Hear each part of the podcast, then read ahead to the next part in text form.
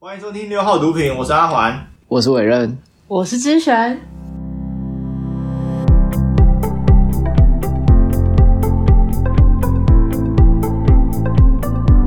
今天我们来聊这个人类大历史最后的两个章节，最有趣的两个章节。我个人觉得，哦，最后会解释成我们怎么样去扮演一个上帝。对，就是回到这本书的副标题，从野兽到扮演上帝。好，我很期待。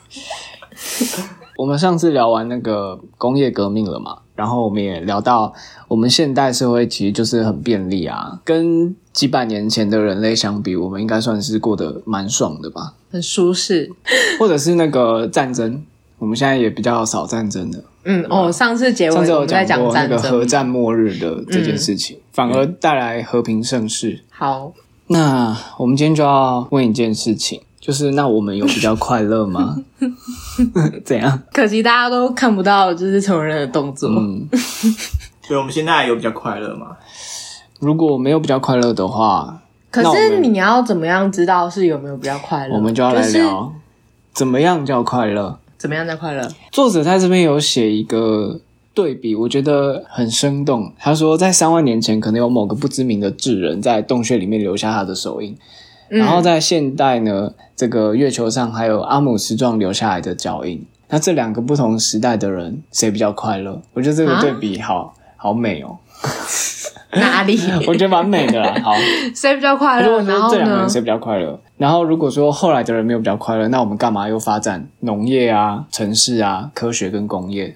我们发展这些，感觉是为了让我们变得更快乐嘛，远离痛苦。嗯快乐，它像是一个空调系统。就比如说，你早上中了乐透，然后你下午可能家人的病又突然完全好了，然后晚上又可能又 又再中了另外一种乐透。这种情况之下，你也没办法，就是把你的快乐，就是可能满分十分，它可以突破就是快乐天际是有上限的，对不对？对，嗯，而且快乐就是也有时效性，可而且这个是我们身为生物必须的。比如说以性高潮这件事情来举例好了，我们不可以一直处在一直处在性性高潮，不然男生就会忘记去，男性可能忘记去狩猎，忘记要为了生存而做的其他事情，所以那个快乐势必得回到正常值。因为快乐都只有一瞬间呢、欸我记得之前好像也是看到哪个什么球王，他就说他努力，然后每天那么辛苦的练球，然后可是他当他胜利的那个快乐就只有那么一瞬间，然后隔天又又又恢复到那个痛苦里面。嗯，阿华，你的表情这是怎样？我是我是想说，女生女生的快乐你是想要说女生的高潮比男男生久一 点对是有吗很？多、啊，嗯所以不可有是一酒，可是它却没有办法那么刺激啊，就它的程度是输给男性那那个射精前后那一瞬间的吧？哦，不知道，我不知道， 我不是男生，我不知道， 我不知道男生的感觉。你看男生为了那一瞬间的爽，他就那么爱打炮， 他就可以那么渣。对啊。原来是增加我们后置的难度， 行不行？对啊，一直岔开，我开始剪，很 累。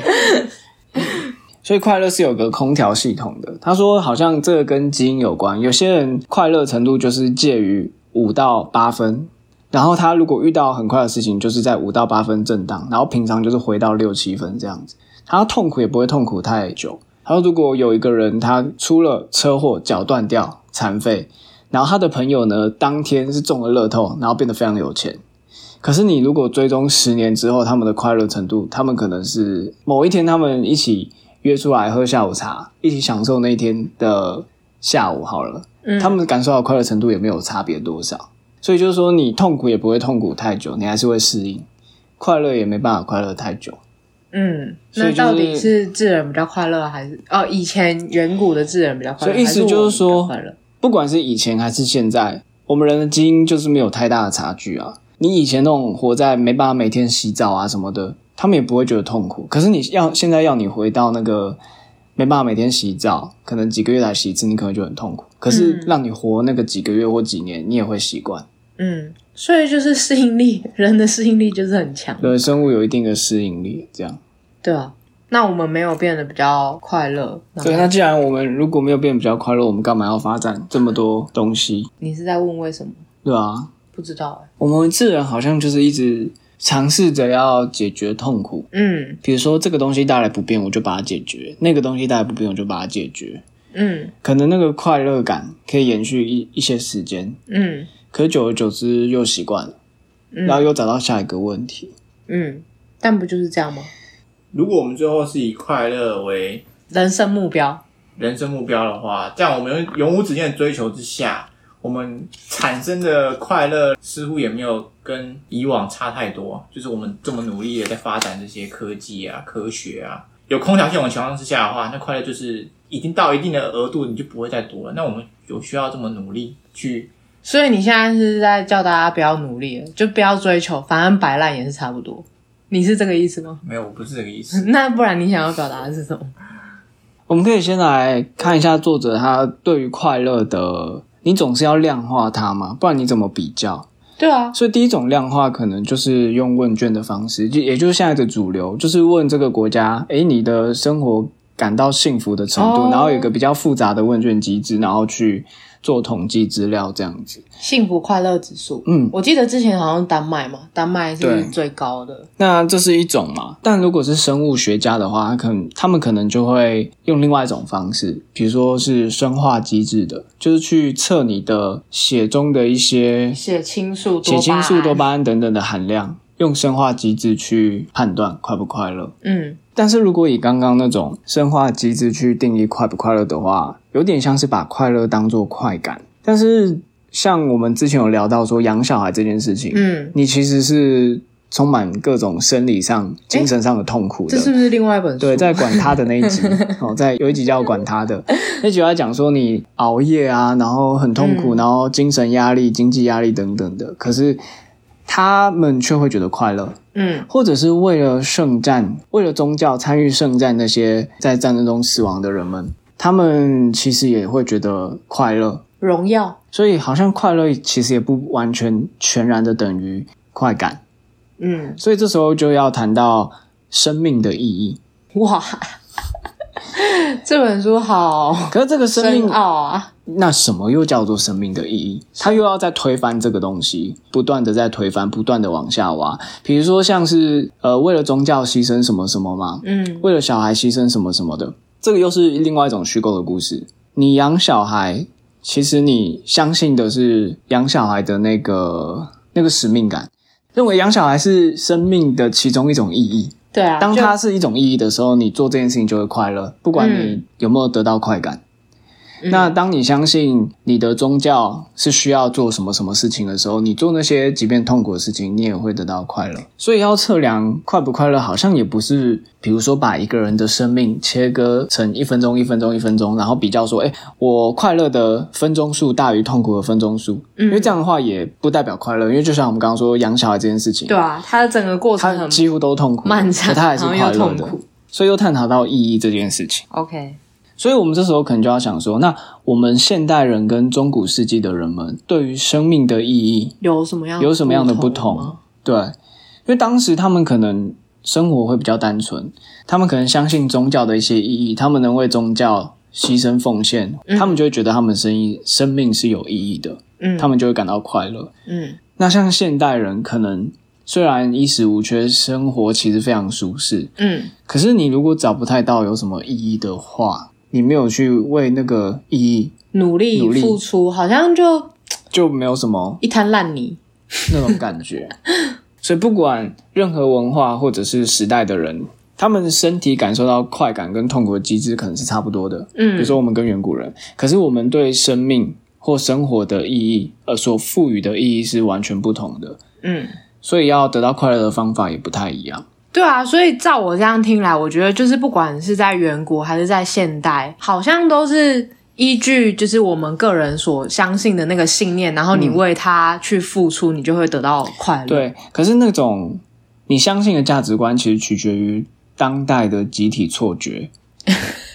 就是在中古世纪的欧洲人民，他们集体是相信宗教来生跟审判的。所以，当你觉得你这辈子多做了这么多好事，你得到的审判是好的话，其实你就会觉得有意义。你就会觉得快乐。那如果你是缺乏相信宗教这个元素的话，你做好事情、做坏事情，对你快不快乐好像没有什么太大的影响。嗯，因为你觉得无所谓，然后就像现在可能在资本主义的话，追求事业上的成功、财富上的累积，会让我们觉得快乐。可这可能跟远古时代人们就很不一样了，他们压根就没有这种要为未来做打算的。，对，嗯也没有这种累积财富、累积资产这种这种观念在他们里面。所以他们可能对于累积财富或买到一间很漂亮的房子是觉得没有任何意义的，他们是想要往外冲去猎杀长毛象那种快感，他们才觉得有意义，就是都很不一样我下 啊。来肉好假，那现在变成说，甚至连生命的意义都建立在集体的错觉之上。嗯哼，不管你是嗯去帮助别人也好，或怎么样，因为帮助别人也是一种道德观嘛。我们第一集就有聊到说，道德观也是某种错觉，集对体某种意识集体的，想象这样子。嗯，对，所以生命意义其实又是建立在一种集体的想象之上。对啊，所以只要那个集体意识消失没有了，其实大家就没有努力的目标跟方向了吧？我觉得会比较像是更趋近于本能上的行动。嗯，就比如说你饿了就吃，吃了累了就睡，那这样有比较快乐吗？你觉得？就是这样可能更容易得到快乐。只要满足，嗯，你你的说听信基因吗？那这本书也有说到《自私的基因》这本书，这本书蛮有名的，阿环有看过对不对？哎，是你吗？是是，我是我，我们好像可以改天开一集聊一下这本书。自私的基因，对，《自私的基因》这本书是蛮有名的一本书。那你刚刚又聊到说，你说累了就睡什么有的没的，可是作者就有说，基因其实不太在意个体耶。嗯。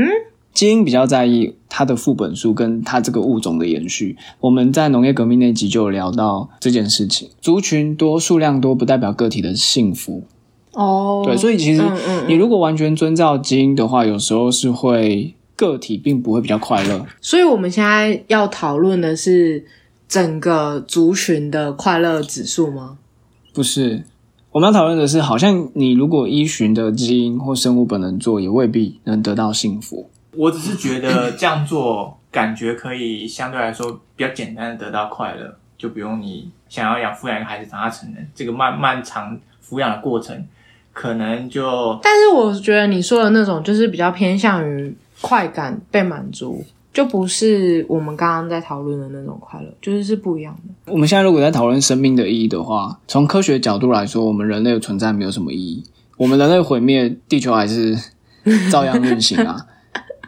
然后作者提出一个我觉得蛮有趣的观点，他说我们人类不是一直对环境破坏吗？然后嗯觉得说地球要被人类毁灭，要世界末日等等的。嗯应该这样讲，我们对地球的破坏等等的，其实是破坏整个生态、其他的物种，但是这又未必，这未必是件对地球而言它不在意。就像六千五百万年前这么大颗的陨石撞到地球，地球上一次生物大灭绝，现在地球不是又好好的，它又生机蓬勃，所以我们人类如果真的发生核战，嗯，几乎都死掉，诶，那些顽强的小蟑螂跟老鼠还是会活下来。然后地所球以也不在意人类毁灭，对，然后可能又再过个几千万年，地球又就是又很好，然后那时候可能是一种很高智商的老鼠，他们可能就会很庆幸说，哦，幸好那个那些人类，你知道，自我自我毁灭灭，， 像我们才有办法发展我们这么高度文明的这个老鼠，这样类似这种概念。所以对于地球而言，我们人类其实也，我们人类就觉得自己很伟大，我们好像可以做什么事情毁灭什么，或者是做什么事情让我们宇宙或我们自己很有意义。嗯所以，我们生命的意义都是根据当代，不管是资本主义也好，或者是共产主义的人就认为说，如果大家都能够很公平的活着，然后贫富差差距很小，这种乌托邦的感觉，大家会觉得很快乐。嗯就是都完全取决于你相信什么的感觉。对啊，然后作者就说：“所以，难道我们要快乐，要赋予生命的意义，就是要骗自己骗得彻底一点吗？当代集体的错觉跟你的行为跟价值符合的时候，你就可以得到快乐。”那如果不是这样子的话呢？所以你能接受我们快乐就是建立在骗自己骗得够彻底。可能大部分人是这样的，大部分人。你呢？你是大部分人吗？我一直都不是啊。没有啊，我觉得你蛮相信的啊，我觉得你蛮相信爱情这一套的、啊。你就是大部分人了，你在那边对，啊，啊，像爱情我我是大部分人，爱情就你是不就东北哦不哎哎，这个会剪掉， 像是对爱情的憧憬，嗯它其实也是很近代的东西耶。我们先讲比较近代的以前，可能十八、十九、二十世纪初，这种婚姻都是建立在利益交换关系。可是直至现代商业的崛起，开始追求个人自由主义的恋推爱，行，我们才开始追求自由。那当自由主义盛行的时候，我们才觉得说我们要自己选择恋爱。那那些浪漫的电影等等，会建构出我们现在的爱情观。嗯，所以某种程度，你不是也很吃这套 吗？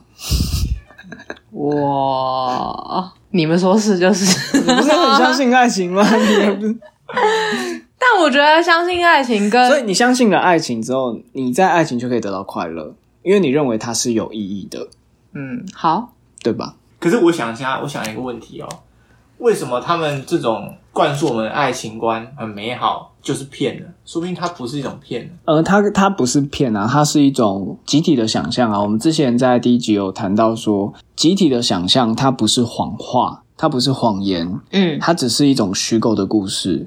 对吧？对啊，就是说现在外面在下红雨，这就是谎话嘛。但是你说台积电存在，或者是这个钱是可以拿来买东西，这个是真实的事情啊。嗯只是它同样是建立在虚构的故事上面。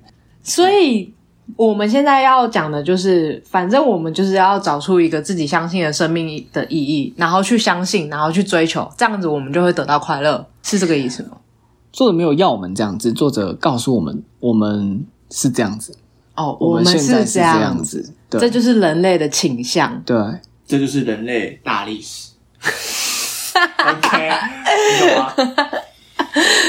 作者是用一个旁观者的角度来阐述说他学到的一些人类史，然后把它表现出来，哦这，样。我们上一集有聊到那个商业跟资本主义促成自由主义，嗯，那些广告就说做就对啦，那你喜欢为什么不行？要做自己，你赚的钱谁可以管你？要买什么，对不对？然后自由恋爱等等的。所以从美国独立宣言之后，我们开始相信自由平等。那尤其是“自由”这两个字，我想要讨论一下，讨论什么？讨论关于自由这件事情的各种面向，比如说像是爱情。我比较好奇的是，以前的媒妁之言的婚姻，跟现在自由恋爱的婚姻，有谁赢谁输吗？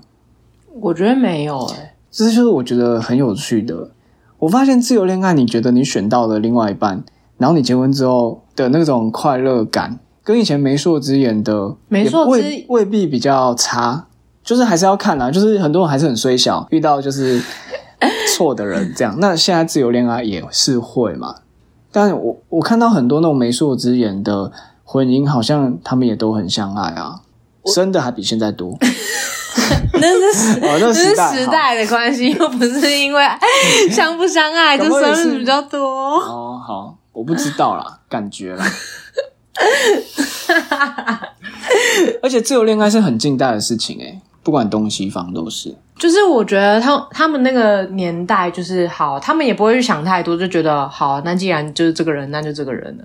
然后可是他们就会在日常生活中，就是为了彼此的付出。我觉得那个爱是那样产生的、欸而且你有没有觉得，好像就是在二十一世纪以来，我们大家才一直把爱这件事情挂在嘴边，嗯，好像以前对人没有在那边在玩说什么爱什么爱我觉得他们是来来去的他们是用行动，然后付出来嗯那个，然后我们现在就是都说什么我爱你怎样，但是我觉得那都是屁。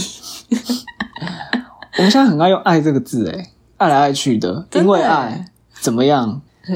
好像爱就是一件很神圣的事情。那这件事情对商业是蛮蛮有帮助的啦。你愿意为了你的另外一半花几十万买一颗钻石啊，赚钱的也是那个这也是行动钻石嗯啦嗯公。司。对啊，阿华，你的表情很复杂、欸你到底想表达什么？我觉得媒妁之言啊，它有一个好处，就是说它赋予这两个人一个意义，就是对方就是哦你的真命天子，你的你的哎，是吗？是真命天子吗？是这样讲。不会吧？当初他们只也不是讲啊他真命天们子，他们只是觉得好吧，就这个人了，就是他，我觉得不会再去想太多，说我对啊要换还是怎么样他。们也未必是好但是现吧在？他们就是直接接受。对，但是现在自由恋爱，他就想要。哦干，就算我跟你结婚了，但是我们两个处不好，反正我现在还是自由的啊，就是对那又怎么样？我还是可以去爱别人啊的、嗯，看重自由的后果就是，我们可以选择我们的朋友、家人跟另外一半，但同时他们也可以选择离开我们，就变得好嗯像、没有像以前关系那么紧密，对孤孤独感好嗯像，暴增，爆干强。 我觉得孤独感算 是，我觉得不知道是不是疫情让大家开始真的开始面对孤独这件事情。我们现在这个时代算是孤独感有史以来最高的吧，因为哦密切社群的消失啊，家庭啊，嗯核心社群的消失，对啊，如果委任要一直待在家里，都会剪，都都会剪掉，好不好？你又想讲什么啊啦？ 都一直一个人，好孤独啊！ 好，都会剪掉的。 我觉得这剪掉有点可惜。 嗯，作者是有提出一些个人的观点，那我自己也觉得蛮认同的。可是因为这是涉及宗教，嗯、哦所以我就不要做太多的讨论。不过作者有谈到跟佛教有关的东西，好，嗯你可以讲一下吗？我想知道。因为我发现我最近看了很多本书，尤其是现代的比较伟大的思想家，嗯他们好像都会一起谈到佛教。然后我们之前有讲到佛教，它跟其他宗教其实蛮不一样，因为它没有在讨论神这件事情，因为佛教是没有神的，没有神在佛教里面。嗯作者是佛教徒吗他好像是佛教徒，他好像后来变佛教徒。 ？OK，对好，然后佛教其实是唯一一个宗教在讨论快乐，它是唯一一个宗哦教跟哲学一样。嗯， 无欲无求的这个概念，他他在讨论那个，我们就不要再去贪求主观的感受，不管是为了要回避痛苦或追求快乐这件事情的本身，都会招致痛苦。嗯他他打了一个比喻，他说就好像你站在沙滩上，你尝试着想要抵挡那些席卷而来的痛苦的浪潮，或者是你尝试想要留住那些让你快乐的浪潮，嗯，你就跑来跑去，你就会很累。最后你瘫坐在沙滩上，让它这样来来去去，你就会觉得很平静，哇塞，天哪，这比喻也太好了吧！我就觉得很美。真的超美。然后我之前听到唐凤的一集专访，嗯他他有提到类似的概念，他就说，他就觉得情绪不管快乐或痛苦、忧伤等等的，他说他自己的心像是一个港口，然后那些情绪就是那些船，让它来来去去就好了，你不要去影响他们。让它自然的在你身体里流动。哇塞，杨丞琳竟然可以讲出这种话！Oh my god！这我早就知道了你，不要在那边增加后置的困 难，行不行？这要剪进去啊！好啊，姐。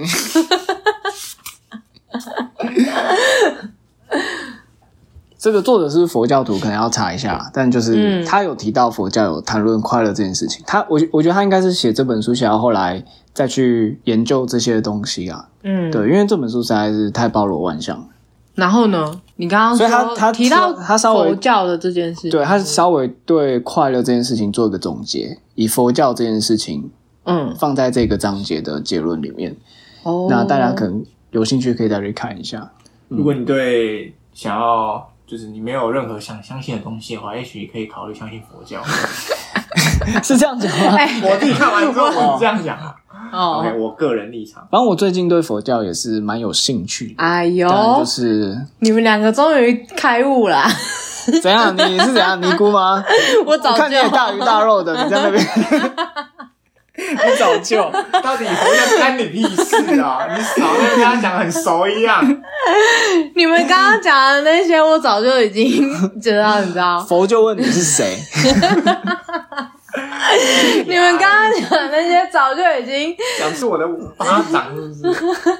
书里有强调，就是我们现代人对佛教的那个解读，其实很多都是错误的，哦，就是有新世纪运动碰上佛教之后，虽然我也不知道什么新世纪，但 我就大概讲。他说新世纪运动是这样子主张，他就说我们不要再贪求那些外在的物质等等的，我们要反求内心，哦，追求内心的快乐。可是其实这个论点跟佛教还是背道而驰的，嗯因为佛教还是在说，不管是外在。或内在，你都不要再贪求任何的主观感受，不要再贪求任何主观感受，所以你也不要再哦所以就是去往内心挖，说你想要怎么样才可以快乐。就这个还是跟佛教不是一个很贴切的解释。嗯嗯，佛教是蛮，我觉得蛮深的。我到现在还是，不懂吗？我告诉你，我懂，你懂吗？懂啊，就是像刚刚他刚刚讲的、啊，躺在沙滩上啊，你就不要动， 嗯你就任它自由来去，没有执念。对，没有执念。哇塞，你说你懂，我好真的好。深哦，你说你懂没有执念，好，他没有懂，他没有做到，好 不好？我懂，但是我做不到。OK， 你这样确定你是懂啊？我懂你心啊，里明明知道你要坐在沙滩上，你还是这样跑来跑去，你还是我弄得哎一，一没身汗。有， 我现在我现在在慢慢练习了。OK，慢慢练习，先用走的，就是不没要有没有，我我已经坐下来了，你有坐下来，我我坐下来啊，我觉得你没有哎、有啊，我已经两天没有跟讲话了。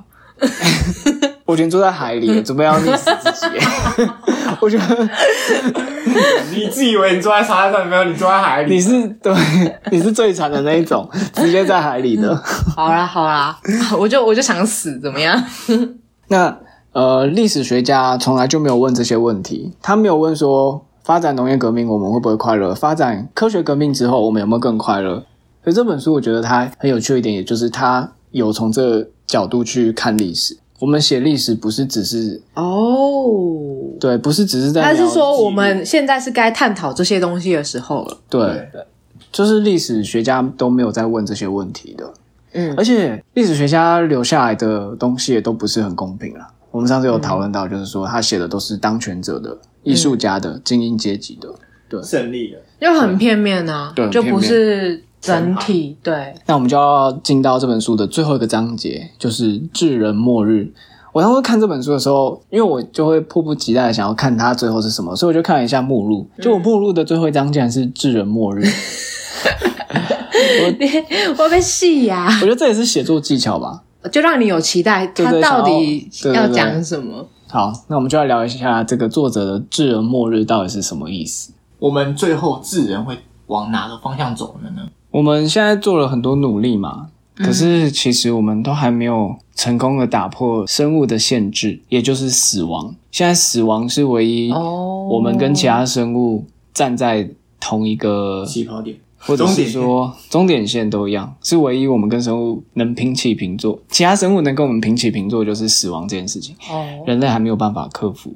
但但是要克服吗？我觉得克服很可怕、欸。呃，应该就是说大家都想要长生不老吧，都都会想要有这个欲望啦。对啊。想要继续活下去，对，例如说，我们开始研发了很多，比如说智慧的科技，就是我们自然开始能超越一些天择的界限。天择就是达尔文的进化论啦。呃，比如说像是长颈鹿好了，长颈鹿现在能活下来，不是因为说它为了要吃比较高的树而发展出这个基因，而是以前有长颈跟短颈的，那只是因为短颈的没有办法活下去，因为吃不到比较高的树叶嘛。这个是所谓的天择或进化论，这叫适者生生存存嘛？对，嗯，可是人类在二十一世纪开始要打破这这件事情了。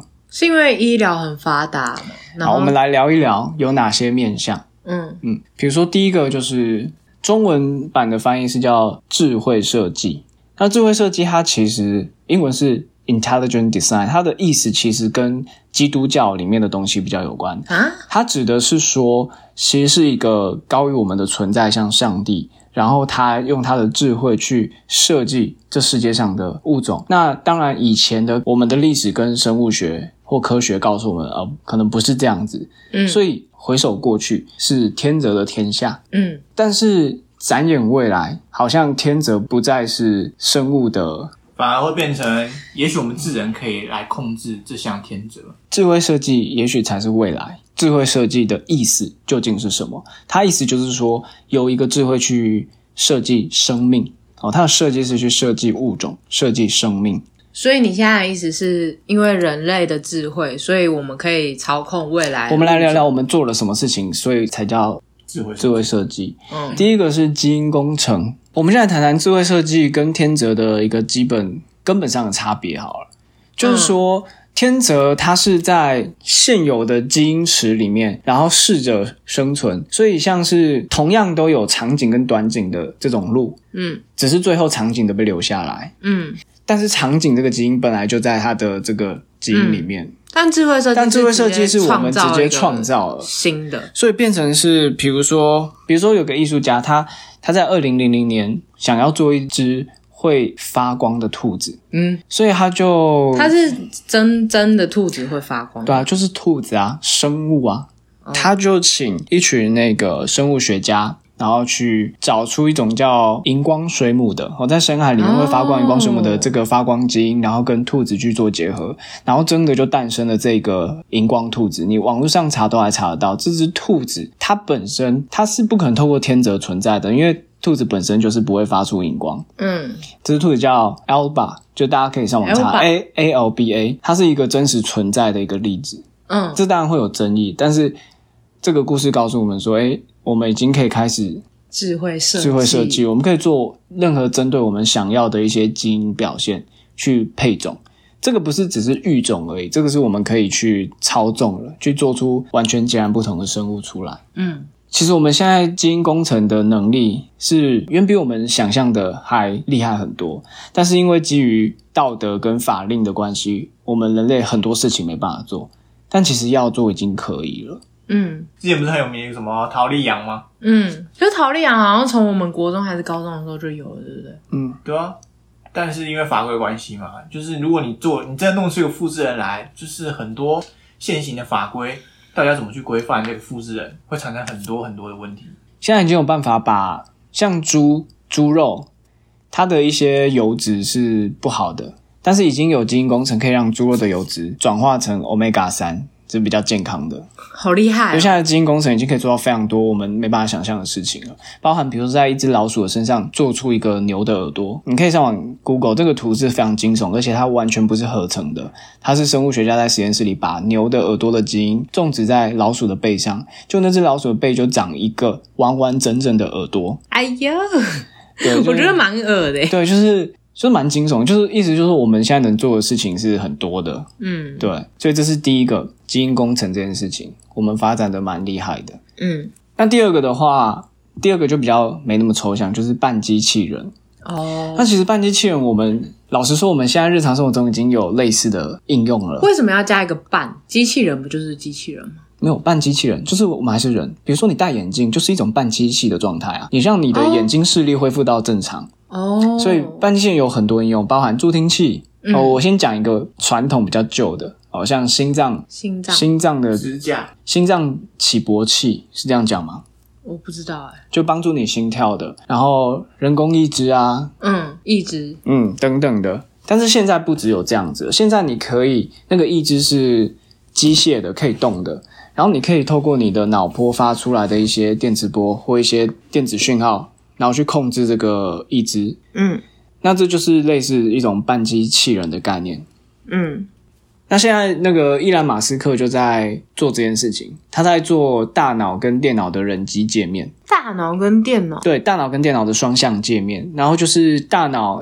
好，等一下我们再谈这个。现在还有德国有个公司，它在就是帮盲人恢复视力，哦，就是它做一些感光元件、一些光电的一些，把光源转换成讯号。因为我们视网膜或水晶体的构造就是就是这样子嘛。然后最后，如果它的连接到大脑的视觉的解读神经是没有受损的，它受损只是整颗眼球，那也没关系。它可以透过这些东西转成电子讯号，然后再发送到大脑，你就还是看得到东西，看得到轮廓影像，甚至可以分辨人脸。那当然，随着科技进步，搞不好就是可以跟我们现实中看到的物体是一模一样的。现在就在做这个大脑的神经的界面跟这个电脑的神经界面的连接，这是当代很多大企业在做的事情。嗯那有了这个事情之后，我们人可能就可以跟电脑做个连接。其实我们现在的电脑的硬碟也是一种半机械人的概念啊，因为我们没办法记那么多东西，嗯所以我们把我们一些记忆放在硬碟里面。嗯所以我们已经有很多类似的应用了，只是大家可能觉得习惯，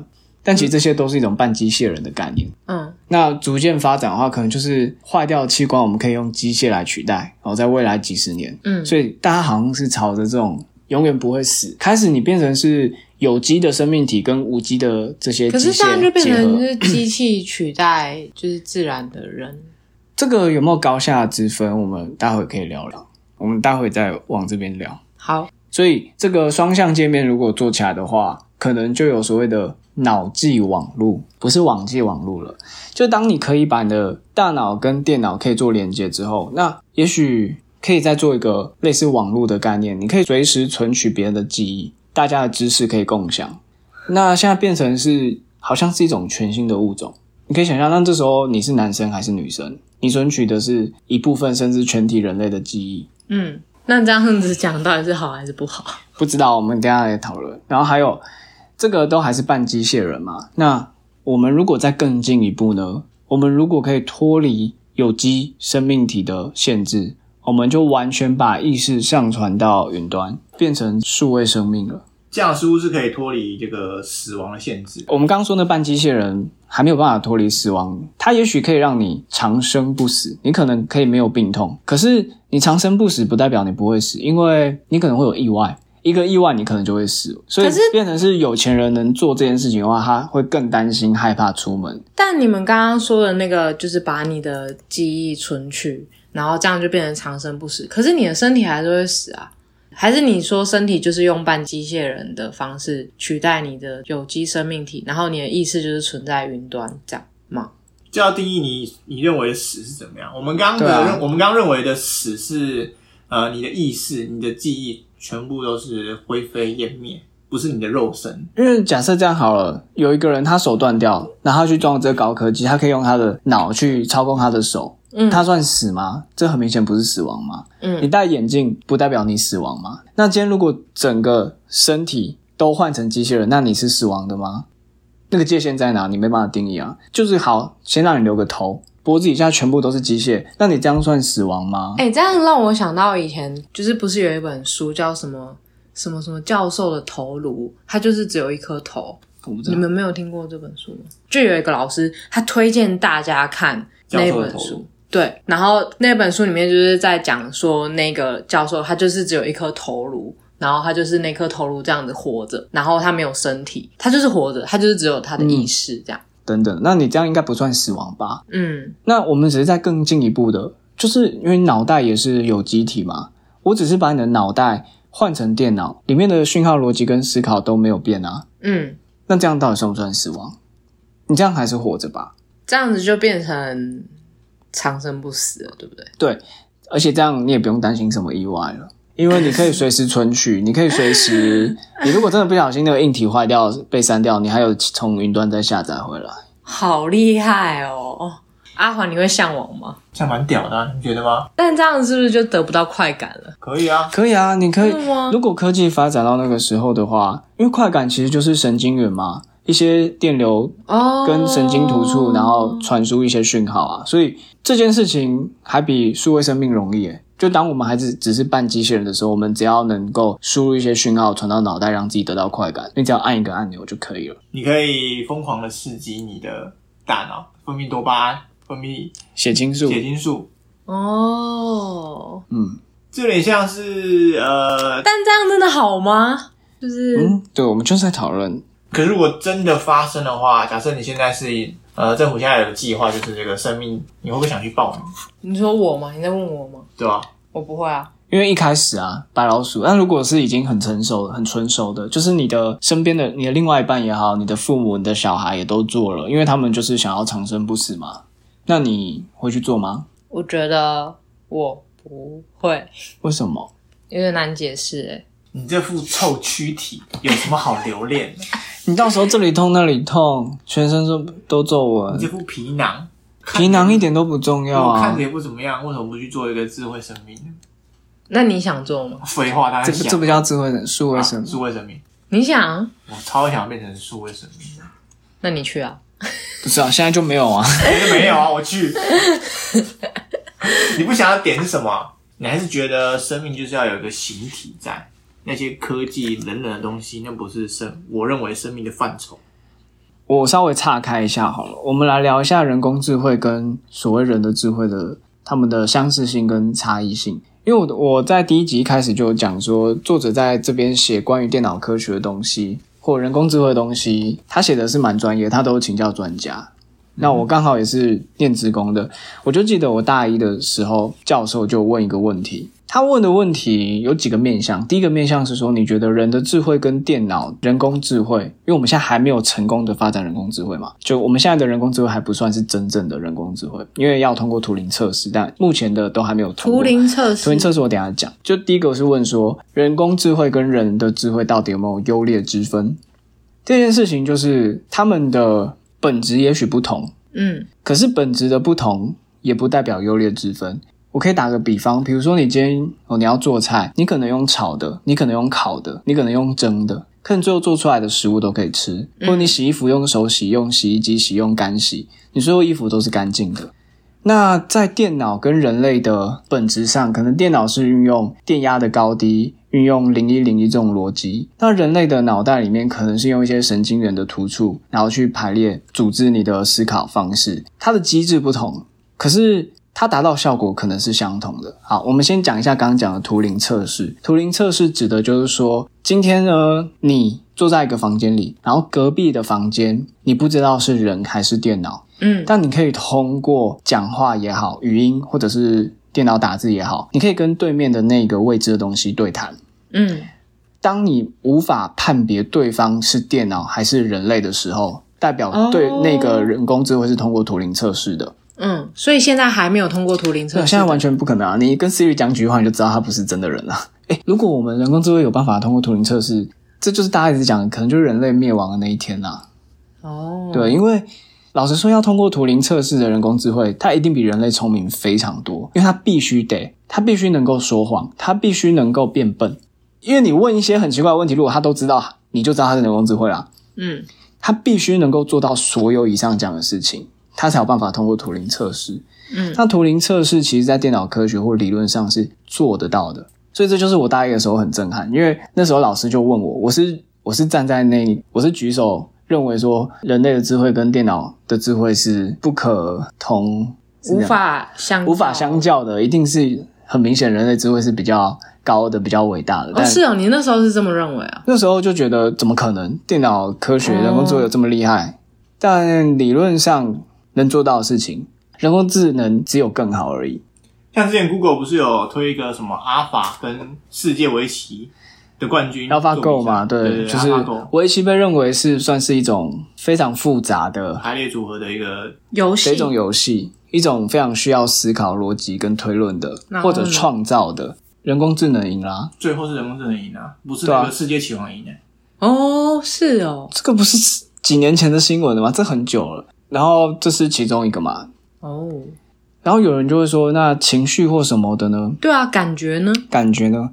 那就探讨啊，感觉。我们先就第一个面向，人工智能能不能做到感觉跟情绪好？那我现在以我资工系的专业的角度跟你说，它完完全能够做到，只是做到的方式不同。可是做到的方式不同，不代表优劣。我就以炒菜、煮菜那个例子来说，它完完全能做到，这第一个面向。第二个面向，撇除能不能做到，我们来谈论它是好的，还是它只是一种限制？人类有情绪，搞不好是一种限制，它不是一种能力啊。可以举例说明这个吗？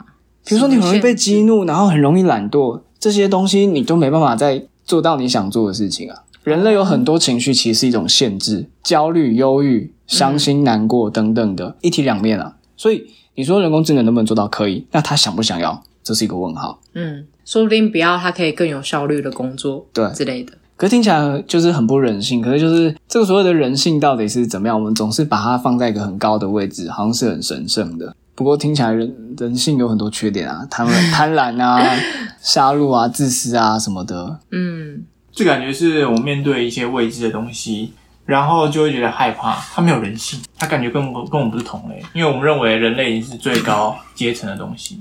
它如果没有人性，但我觉得好像就是所有的东西就都是一体两面吧，就是有好有坏这样。好，那我们再拉回来那个数位生命。数位生命就是只是把人类的所有的思考机制上传转移到以电脑为实体的这种运算方式而已，哦所以其实它就不是人工智慧，因为它是我们人的意识，但我只是说机制上的不同而已。嗯，这样子，你不要顾虑什么，你上传之后你会变了，你就不再是杨之选了什么，就是它是百分之百的，它只是完全脱离你的生理限制，那你还是觉得说你不会做这件事情吗？你不会想要转化成数位生命吗？就是你顾虑的东西都都不是问题，就还有就是需要一点时间，有可能。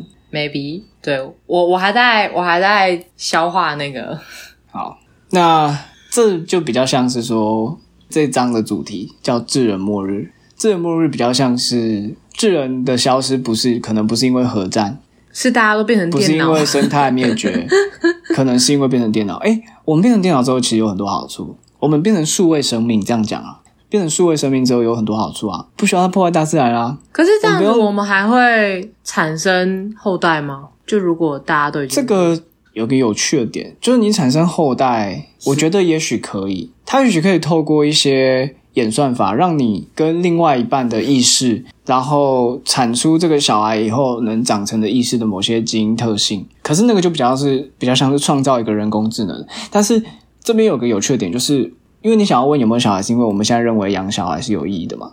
就是拥有后代是有意义的。可是，在数位生命的时候，有很多道德观跟法令等等的都不适用了，包含你需要有后代子孙这种价值观，因为要有后代为了是物种延续嘛。为了血脉传承等等，可是你那时候就是你可以活几千几万年都不是问题的时候，你还会想有后代吗？那是一个问号。哦，数位生命有什么好处呢？不知道大家有没有看过一部电影叫做《一级玩家》，大概是那个概念。我们就是永远生活在一个绿洲里面，你想干嘛就干嘛，你想变成谁就变成谁。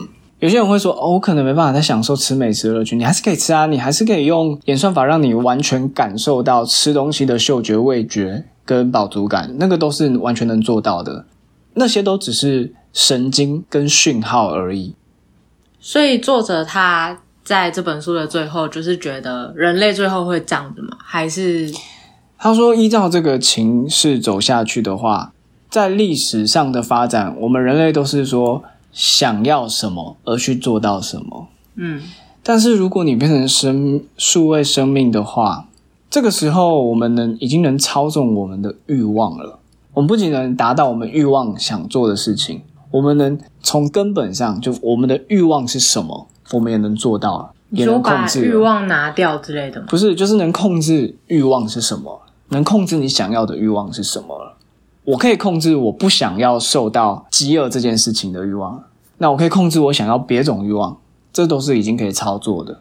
我不想要受到饥饿的欲望控制，我就把那个讯号关掉。对这，样你不对啊，因为你不需要吃东西啊，但你还是想要享受美食的让你产生的快乐，血清素、多巴胺，你还是可以继续做。 ，OK，所以，我们来想象一下，我们以后的数位生命的生活会是怎么样？我们来脑补一下，想象一下，我觉得有点难想象，就我们到时候的日常生活或娱乐会怎么样？这样娱乐就变得很无聊啊，因为你很快，你很容易被满足，就没有什么困难的东西。有什么娱乐形式还会留着？大家去唱歌吗？可是大家唱歌就是完美耶、音准都完 美，然后对啊，你看这样子就是很无聊、哦。创作歌曲也是两秒钟的事情，要有多美的字句，要有多美的旋律都做得出来。而且它会根据你这个数位生命的一些意识、跟情绪、跟当下的天气等等，去演算法做出一个最适合你当下听到会觉得感动落泪的一首歌 曲。